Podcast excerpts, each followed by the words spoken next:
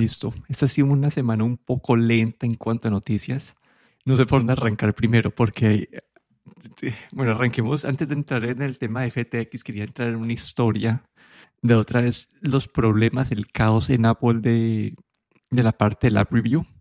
Y esta vez para el Mundial lancé una aplicación, que es la típica aplicación que, que he hecho antes de, de predecir resultados y listo. Al principio la había, la había llamado eh, World Cup 2022 Predictor.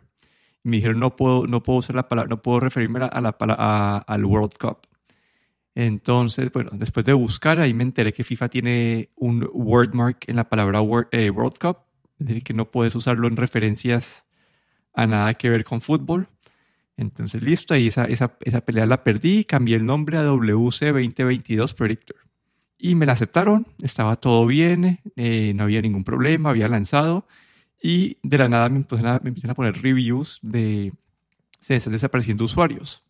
Y me meto a ver en el código y es cuando yo estaba haciendo el, el, el development, había limitado los usuarios a mil porque no necesitaba extraer más. Sí, para, para las pruebas no dije, no, con mil está suficiente, no, no necesito más. Entonces lo había limitado a mil y después me y se suscribieron como que cuatro mil usuarios, cinco mil usuarios entonces eh, los usuarios estaban desapareciendo, entonces me tocó ir a quitar ese límite de mil en el código y le hice submit al, al, eh, pues a la aplicación con el bug fix. Literalmente era un cambio de cinco caracteres en el código y me lo negaron. No me digas. Y me, me, responden, eh, viendo profundidad tu aplicación, notamos que estás infringiendo en el derecho de interacción de la FIFA en, en, decía en, el nombre de la aplicación, en tus screenshots de la aplicación, etc. Entonces yo les explicaba, yo les respondía una vez, les respondía, hola, solamente es un bug fix, eso ya lo habían aprobado. Eh, les mandaba en la, página de la FIFA donde no muestran, en ninguna parte muestra que WC 2022 sea un wordmark de ellos o algo por el estilo. Eh, y, les preguntaba qué pasó, no, no entiendo los screenshots, qué, qué, qué, está mal en los screenshots. Y me respondían exactamente lo mismo. Como automáticamente lo mismo. No, sí, no, no sé, eso, es lo que quería discutir como ahorita, pero... Y después otra vez lo mismo. Entonces ahí me empezaron a llegar un resto de reviews de una, de una estrella. Y ellos, eso hace dos años, creo que eso lo habíamos mencionado antes, pero Apple metió este, este App Review Board, que en teoría es para escalar casos. Y lo mandé y eso sin menos de 24 horas respondieron y, y, ya me la aprobaron. Pero aquí lo que sale, a resaltar es la inconsistencia que hay entre, entre, en, pues, en este proceso y yo no tengo ni idea si es automático o la falta de, de, de, de cabeza humana en ese primer paso. Como si yo les respondo y me responden exactamente lo mismo copiando y pegando el texto, un texto, como, sí, no, como, no, no sé cómo ¿qué, qué tanta utilidad es ese proceso? Porque si de una, si, si, si ya respondes a, a, ese, a esa primera, te deberían escalar de una, porque yo, yo le respondía y me respondían lo mismo, y respondía y me respondían lo mismo. Entonces, es un, y se demoran como que un día, un día casi, casi, sí, se demoran 24 horas en, en, procesar todo eso al menos. Entonces, perder un resto de tiempo y no, y no, y no ganas más información. Como que yo, yo hacía eso mm. y no me decían, no, es que es tu screenshot es parecido. No, no me decían nada. Me volvían a poner el mismo mensaje. Entonces, no sé, como que ese es un, no sé, como que Apple que tiene tanta plata debería mejorar este proceso, debería ser al menos tal vez más transparente o, o que no sé, que el primer paso sea automatizado o no, no sé qué, pero que queremos que tenga información. No, que mí en ningún momento me dijeron, no que, me dijeran, no paso porque está usando la palabra World Cup en el título o porque tus screenshots algo, pero no, no me decían, no me decían nada. Entonces uno queda ciegas y, y, en fin, como que mi app seguía funcionando, solamente era pues, una parte de, de, utilidad que estaba fallando, pero no sé, en fin, como que ese era mi... No es perfecto y Apple creo que tiene que mucho, mucho por mejorar aquí. Entonces, dices que la respuesta que te daban era casi... E-, ¿Era la misma exactamente? ¿O era como eh, el mismo correo generado eh, igual, ¿no? Lo mismo. Básicamente sí, como que no, no, te la pudimos aprobar, por favor eh, arreglar esos errores y, y, copiaban lo mismo, copian lo mismo, no, no, no me daban más información. Y la segunda vez lo mismo. Sí, y Apple pues en teoría saca pues 30% de las ventas para, para, para el App Store y todo eso. Debería al menos tener este paso, lo deberían tener bien, bien arreglado. Sí, porque ahí lo que denota es que realmente no tienen, no, no sabes siquiera si hay gente o es como un tipo robot, ¿no? Que hace alguna comprobación y, y manda estos correos automáticamente. O, es gente que está súper limitada en lo que pueden decir. Básicamente, yo creo que básicamente ellos eh, revisan el app en teoría y, y si algún y, y, revisan algunas, tienen algún tipo de checklist y, si ese checklist falla un paso, marcan ese paso y generan el correo automático basado en el paso que está infringiendo. Y si no cambias eso, entonces eh, vas, a seguir llegando lo mismo. No, no, te no, no, te dan, no es un input humano que te diga, no, como si vi en tu app que tenés esta parte en esto, no. Es, creo que es, yo, yo creo que es como, tienen un checkbox y, y, y dependiendo del checkbox que marquen, te responde un correo. Vale, vale. Sí, como un, tienen unas plantillas ahí que no, no, pueden salirse de ahí. Sí, sí, yo creo que es por ahí, pero en fin, con algo que tienen que mejorar porque simplemente al, final como en, la mía me la habían aprobado, como que ya había pasado por ese proceso y de la nada les dio por decir que, y, y los screenshots, los screenshots sí son como que súper hechos por mí, los screenshots son, no tienen nada que ver con la FIFA y me decían que mis screenshots también eran propiedad intelectual de la FIFA. Entonces, no sé, esa fue mi historia de, de estrés. Sí. Me puedo imaginar, un poco complicado. Y si me hubiera pasado con, yo, yo, yo, yo había hecho todo, la, yo, yo, mandé el, el, Apple App Store hace como un mes, como en octubre, porque sabía que eso me iba a pasar, pero lo que me dio rabia es que eso fuera un bug update ya en la mitad del, del ya cuando el mundial está en camino y, y, y, no podía, y todo el mundo quejándose ahí pasó, tenía como, yo tenía como 10 reviews de 5 estrellas y después ya, ya, ya tengo 20 reviews y el promedio ya está en 3.4 estrellas. Entonces sí sufrí. Claro, y estamos ahora en medio, eh, en medio del mundial ahora, porque claro, esto es simplemente durante estas semanas del mundial y cuando acabe, pues. Sí, ya, ya la aplicación deja de ser útil después de eso. Sí. Pero sí, será una mini historia que te quería contar ahí. Pero no sé si bueno, a, ver si a ver si puedes dejar en el link eh, el, en, en las notas del, del podcast el link a tu aplicación también, por si alguien... No, pero igual ya, ya igual era, te tocaba usar, empezarla antes, a usar antes de que empezara el mundial. Vale, ah, vale, entonces iba desde el principio, vale. Era en las predicciones desde, desde antes de empezarse. Ajá, y ahorita ya simplemente es ver cómo te va yendo. Cómo, vale, vale, cómo, cómo predijiste. Ajá, exacto. ¿Y cómo lo llevas? Ah, yo, no, yo normal. Yo estoy, yo tengo como 15 puntos y hay gente que tiene como 30 puntos, entonces no, no voy muy bien yo. Pero bueno, saltemos al tema grueso.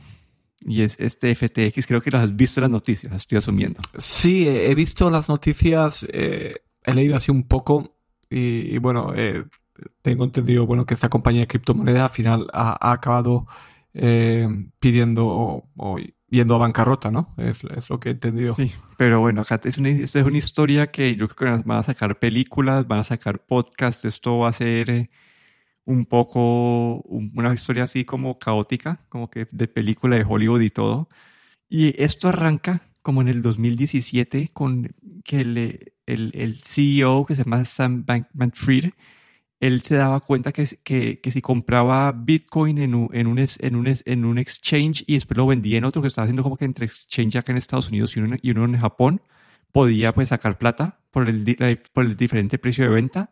Entonces él creó una compañía que se llama Alameda Research y donde hacían inversiones de, de, de cripto y el, y el objetivo era, eh, sí, el objetivo era usar este arbitraje entre diferentes eh, intercambios y, e ir, pues sí, sacando plata, pero eso con el tiempo es una, es una ineficiencia del mercado que con el tiempo se fue arreglando. Y ahí con eso fue que lanzó después FTX, que FTX es un exchange, es donde vos puedes ir a cambiar dólares por una criptomoneda o criptomonedas por criptomoneda. Entonces ellos, ellos son los que te hacen, son ese actor en el medio que te ayudan a intercambiar de un tipo de asset a otro. Y esta compañía empezó a crecer, a crecer, le invirtieron cientos de millones de dólares el CEO es, se volvió famoso, que era altruista, él sabía, él, decía que iba a, entregar pues todo su plata, la iba, la iba, la iba a donar.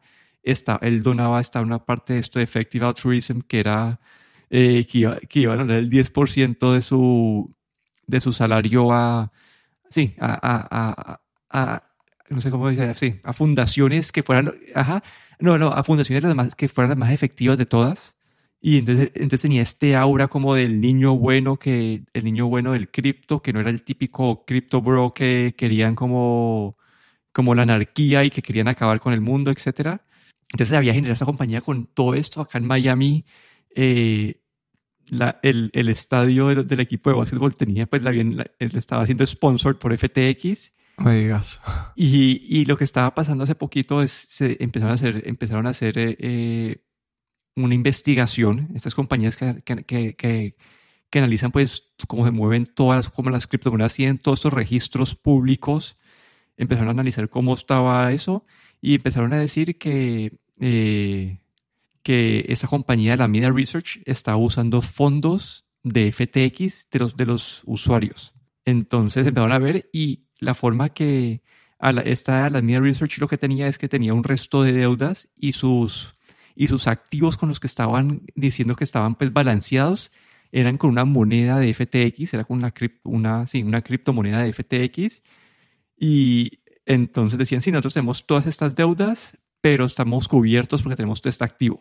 Y cuando se dio cuenta eh, el, el, el, CEO de Binance o Binance, la compañía, que eso estaba pasando, vendieron sus monedas de, de estas monedas de FTX y esas cayeron de valor. Entonces, eh, al caer de valor como la, ah, entonces, la, sí, la otra claro, el activo que suponía que tenía ajá entonces se fue se fue entonces la otra compañía empezó a, a, a, quebrar y la gente cuando se dio cuenta que estaban sacando sus fondos de FTX para, para alimentar las inversiones riesgosas de la otra que en teoría estaban que en teoría estaban pegadas a esta otra moneda que, que alguien, que este man de Binance vendió y empezó a caer de valor.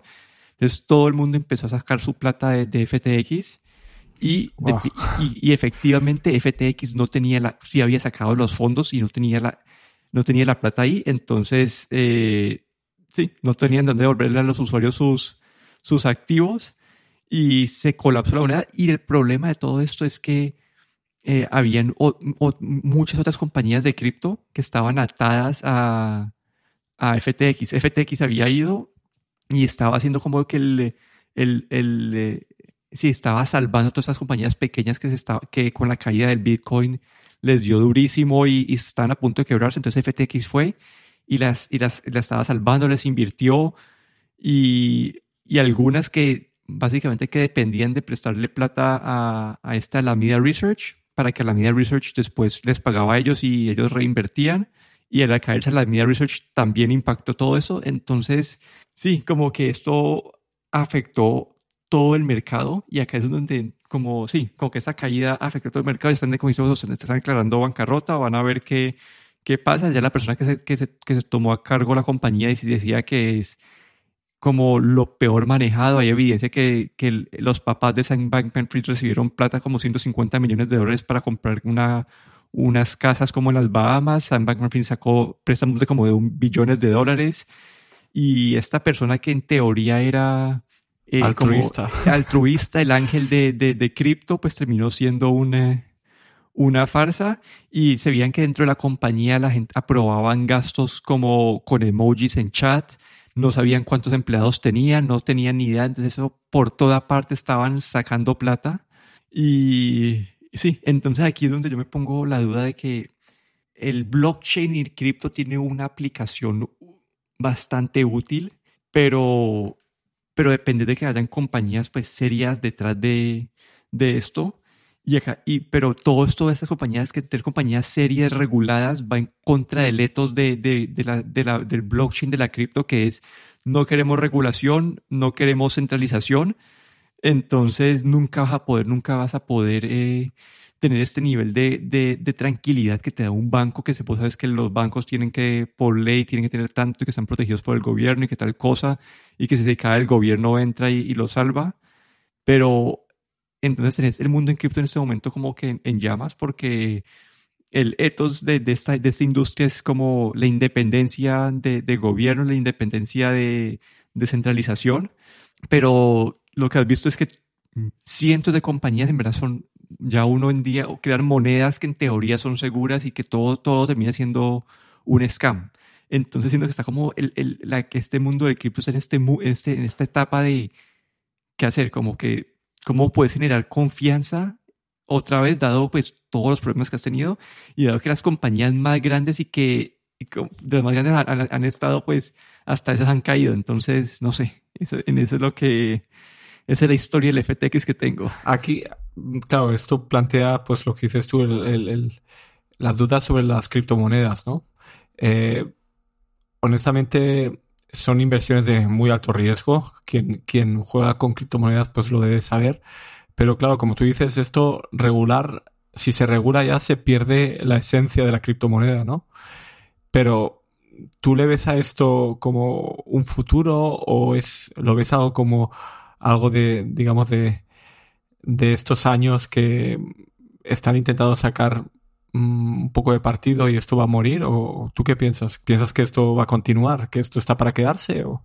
no sé, como que yo, yo siento que las criptos, como te he dicho y hemos discutido en otros episodios, tienen una utilidad buena que te, te ayuda a generar confianza en las en transacciones, pero dependes al parecer de que los actores que estén detrás de eso también sean actores confiables. Claro, pero una cosa es que sea para transacciones, pero otra cosa es cuando se empieza a especular y cuando las se, se, eh, primero especulaciones y luego bueno cosas como esta no que que hay que eh, tú piensas que has invertido en algo y realmente no, no, había, detrás no había, no había dinero, no había, si te lo habían quitado, se lo habían, lo habían utilizado para hacer otras cosas, ¿no? Sí, sí, entonces para mí la verdad lo que tiene que pasar es eh, regulación. Tiene que haber regulación. En teoría, digamos, todas otras compañías han empezado a salir a, a, a decir que eh, si tienen ellos, Binance ha salido a decir que, tiene, que ellos, ellos sí tienen los assets. Coinbase, como es una compañía pública, ellos sí son auditados, tienen auditores externos que validan que, que sí tienen todos los, pues tienen toda la plata de los, de los usuarios ahí. Entonces, sí hay unas compañías, entonces yo creo que esta regulación, todo eso que está pasando, mi lado positivo es que va a ayudar a, a matar a, a, todas, a, estos, todos, a todos esos scams, todas esas compañías que en verdad no deberían existir y que las que quedan en verdad son más fuertes y, y con un poco de regulación tal vez pueden volver a generar la confianza y darle el impulso que necesita esto. Pero sí, como que ha estado todo en eh, todo ha estado en llamas. Un revuelo. Bueno, y no sé si vos seguís, no sé si querés, si tienes un segundo, mira en las notas y abrí mi perfil de, de, de, de Mastodon y, y el de Twitter y mira mi foto de perfil. Y ahí te muestro una historia en donde me gasté 3 dólares esta semana. Ah, pues eh, son, bueno, no es la misma, pero... No, es diferente, he puesto diferentes y es que esa, fue mi gastada de 3 dólares porque ayer en KBHD en Twitter estaba poniendo, no, es que esta compañía que cogió fotos mías y, y generó estos como estos avatares AI y me parecieron interesantes y, y esa, esa, esa, vale, entonces esto es una aplicación, ahora entiendo. Sí, es esta aplicación que se llama Lensa AI. Y bueno, la, la, aplicación en sí, en teoría, es para arreglar imágenes, editar todo esto pero ahorita me dieron esta, foto, esta, esta creación de avatares que te cobran como, puedes pagar como creo que como 1, 3 y 5 dólares y te dan diferentes números de avatares. Y, me dio por crear mis avatares, como que me tocó subir, te dicen que ustedes subir 10 a 15 fotos, eh, 10 a 20 fotos, ojalá que diferentes ángulos, con diferentes expresiones faciales, diferentes fondos, y que estés vos solo y te genera tus avatares de IA y ahí como tienen diferentes temas, que es como superhéroe, aventura, eh, es de estilo como sci-fi, de todo. Mm. Entonces no se me pareció. Vale, vale. Vale, ahora entiendo que habías, habías puesto el, link a la aplicación y yo me preguntaba, uy, ¿qué será esto? Es una aplicación como para, para modificar fotos. Pero ahora entiendo, vale, vale. Sí, ese, no, e-, ese fue mi, mi gastada de 3 dólares de ayer, pero me pareció chévere como... A ver, te, te voy a mandar para que veas no, las fotos se, las fotos se, ven muy chulas, sí. Los avatares. Me dan ganas a mí también de probar. Sino que sí, pues, al menos es, me gustaría que te dejaran probar al menos con uno para ver cómo queda, pero no, para poder procesar te toca pagar y, y, y no hay de otra. A ver dónde está el Discord aquí. Pues te genera todas esas. Te genera, sí, pues, dependiendo de cuánto pagas, te genera como que son 50, 100 o 200. Yo pagué por las 100, creo que fue. Vale. sí, se, genera diferentes. Se ve muy bueno, sí. Sí, me pareció, me pareció chévere y ya, y ya después de que pagué ese no, tengo que buscar qué hago con eso y las estoy usando de foto de perfil, pues en las diferentes redes una, una diferente, pero... Voy a, ver, voy a bajar la aplicación a ver si, a ver lo que puedo hacer. sí, pero no sé, me pareció chévere. Ahí sí, hay un post de MKBHD, me lo voy a poner el, el, el, de Instagram, donde le muestra lo que las, las salieron de él y me parece me parece un uso interesante de inteligencia artificial, como esta, esta, estos avatares ahí me parecieron chéveres. ¿Y así en gastos, algún otro, algún gasto en el Black Friday, algo de tecnología? La verdad estuve un poco aburrido. Ah, bueno, de hecho sí compré tres cosas. Compré un set de AirTags. Vale, sí, que habían, estaban a 25 dólares, creo que era. Ah, salía 20, el 4-pack a 80 dólares estaba aquí. Vale, vale. Usualmente el 4-pack vale 100, creo. Aquí no, claro, en, Europa el Black Friday eh, no, hay, no hay tantas cosas. Simplemente vi los AirTags un 15% de rebaja en el Amazon de Alemania, pero nada más. Yo, de hecho, no compré nada. A ver, los AirTags, ¿alguna cosa más? Eh, compré una tarjeta de los AirTags para la billetera. Vamos a ver cómo me va con eso. Que es como una, una tarjetica que vos le metes el AirTag adentro para que, para que no te, sí, para que no se quede como un, Sí, para que no se quede con un botón grande. Ajá, exacto. Y me compré, mi, yo tengo este mouse de Microsoft que me encanta, que es este, el Sculpt Ergonomic Mouse, que es, es esta bolita, sino que cada año, cada dos años empieza a fallar. Ya, ya, me, ya me empezó a fallar como que la conexión, empieza como el mouse me empieza, si no me responde siempre. Y en Dell tenían este, el MX Master 3, el de Logitech, eh, que siempre recomiendan, lo tenían como 30 dólares off. Y ese mouse en ninguna parte más lo tenían en descuento, entonces lo compré. Vamos a ver cómo me va. Ese me llega como que, como que es un. Eh, compré la versión de business, entonces se muere como un mes en llegar. Pero pues, vale, yo tengo, sí, el MX Master, Master 3 es el que estoy, llevo yo utilizando como un par de años. Entonces voy a probar a ver cómo me va con ese, porque a mí el, el otro de Microsoft me encanta, pero este es como el cuarto mouse que he tenido en los últimos tres años. Sí, cuando un, cuando un mismo, un mismo ratón cada dos años algo falla y vuelves a comprar y vuelve a pasar lo mismo, es que algo, realmente hay algo que no, no está bien diseñado. Sí, ahí lo único es que como la primera vez fue cubierto por la garantía de Microsoft, la segunda vez por la tarjeta de crédito. Entonces no, no es que haya tenido que pagar de nuevo, pero igual, pero igual es un proceso y, sí, y uh, no sé, vamos a ver qué, qué, pasa. Ahí te cuento cómo me va con ese mouse después de cambiar. sí, ahí, ahí, tendré los dos para ver si me gusta o no me gusta, pero ese es el mouse que más recomiendan, entonces quería probarlo. Sí, yo también lo compré porque era el más recomendado.